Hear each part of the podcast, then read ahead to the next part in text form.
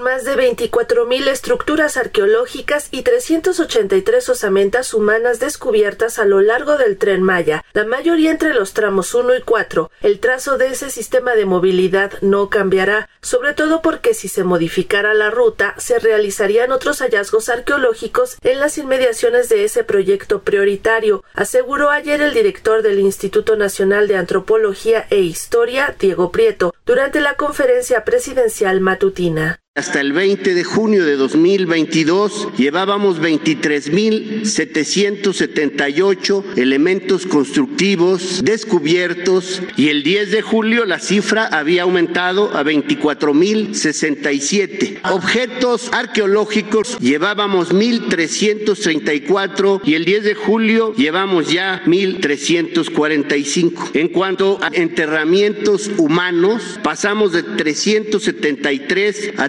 384. Están en toda la ruta del tren Maya, no solo en el tramo 5. Es más, la inmensa mayoría son del tramo 1 al 4. Por supuesto que en el tramo 5 hay hallazgos. Lo mismo hay en todos los tramos. Que si se cambia el trazo, pues igual va a haber muchos hallazgos. El problema no es el trazo, el problema es el acompañamiento arqueológico para poder recuperar el material que se va encontrando y para conservar las estructuras que deben permanecer en el sitio. En la sesión realizada en Palacio Nacional, el funcionario también presentó un par de videos que dan cuenta del programa de mejoramiento de zonas arqueológicas cercanas al paso del tren Maya, entre ellas la de Palenque en Chiapas, donde se reporta un avance del 40% en la construcción del que será el nuevo centro de atención al visitante. Además, se consignaron nuevos hallazgos arqueológicos, como por ejemplo el de una osamenta de una mujer con deformación craneana e incrustación de piedras preciosas en la dentadura, posiblemente una figura prominente para los trabajadores de un taller de lítica allí emplazado, según explicó el osteoarqueólogo Luis Fernando Núñez. Se trata de una mujer por el estilo cerámico, debió de haber vivido aquí entre el 800 y el 850 después de Cristo. Hay como varios elementos para suponer que es un entierro bastante especial de alguien importante, tal vez para el grupo de, los que hacían esta actividad de la lítica. Pues debieron de haber tenido un instrumental elaborado pues en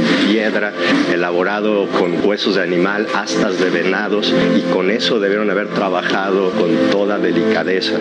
A los descubrimientos también se suman un par de adoratorios y los restos de más de 70 individuos, lo cual sugiere que podría tratarse del primer cementerio identificado en esa importante urbe prehispánica, detalló el arqueólogo Rodrigo Liendo Stuardo. Hemos encontrado alrededor de 70 individuos, como en 46 sepulturas diferentes, distribuidos alrededor de los edificios en un área muy pequeña. Es la primera vez que podemos estar seguros de la existencia de un cementerio, pero nunca hemos encontrado tal cantidad de individuos asociados indiscutiblemente a la presencia de otros dos personajes importantes. Para Radio Educación, Sandra Karina Hernández.